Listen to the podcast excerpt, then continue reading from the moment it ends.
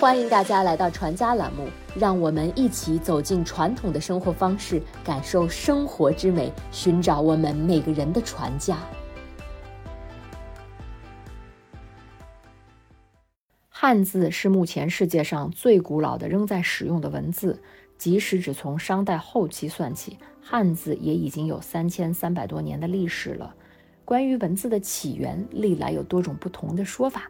其中最重要的说法是仓颉造字说，这一说法最早见于战国晚期的文献。后世认为仓颉是炎黄始祖黄帝的史官，他创造了汉字。从文字形成的客观规律来说，汉字显然不可能是一个人单独创造出来的。但是在汉字形成的过程中，尤其是在最后阶段，很可能有个别人起到了非常重要的。关键性的作用，仓颉也许就是这样的人。从形体上看，汉字主要经历了由繁到简的变化。中国文字的演变大体经历了甲骨文到金文到大篆到小篆，从隶书到草书到行书到楷书等几个阶段。古文字所使用的字符本来以图画、图形为主，古人为了方便书写。把它们逐渐改变成用比较平直的线条构成的符号。从隶书开始，汉字的字形就和我们如今看到的比较接近了。楷书通行之后，汉字字体就基本没有变化了。汉字的书写难度不断降低，适应了文字使用的客观要求。除了汉字自然演变中的简化，建国以来汉字还经历了几次人为简化。二十世纪五十年代。我国进行了大规模的文字简化工作，这也是我们目前能看到的文字形体。简化字的创造，极大地降低了识字认字的难度，对语言文字和文化知识的普及发挥了巨大的作用。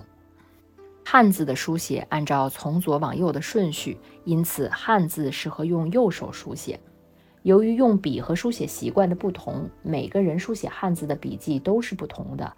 由此，汉字书写从最基本的交际功能发展到审美价值，书法也就诞生了。书法对于每一个中国人来说，就是一千个读者眼里有一千个哈姆雷特。每一个人对于好看的字的理解都是不一样的，但很少有一门文艺品类能够像书法一样，和每个中国人都有如此紧密的联系。书法为心画。书写者写的每一个字，都是书者的情感的倾诉、胸怀的抒发以及抱负的展示。写字的笔记可以反映一个人的个性。我没有系统性的学过书法，我对书法浅薄的理解其实来源于我儿子的书法课。和硬笔书法不太一样，写毛笔字之前需要认真的准备文房工具，笔墨纸砚都要比较讲究。比如要将宣纸认真的铺好，不能够有褶皱，而且要将毛笔的毫毛理顺，还要将墨水配置为合理的比例。刚开始学写毛笔字的时候，我儿子有点毛躁，总是铺不好纸，而且经常会把墨水滴到纸上。一旦有了这样那样的一些小失误，他就开始不耐烦了，有时候还会胡写一通。时间久了。虽然写字的时候，我发现他还是会有这样那样的失误，但是他的心明显的定了许多。教写字的师傅告诉我，写字的过程其实就是孩子修炼心性的过程，在一横一折一撇一捺之间，孩子的心境也就随之平和了。汉字是中华民族的文化胎记。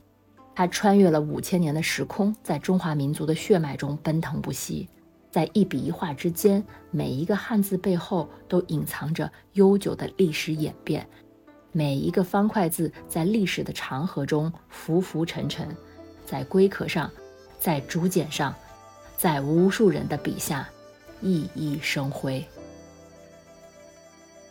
时令节庆，四季烟火，匠心手艺，齐家新语。生活中的每个美好瞬间都值得铭记，在宏大与细微、寂静与繁华中找到我们的初心。传家之旅，福慧传家。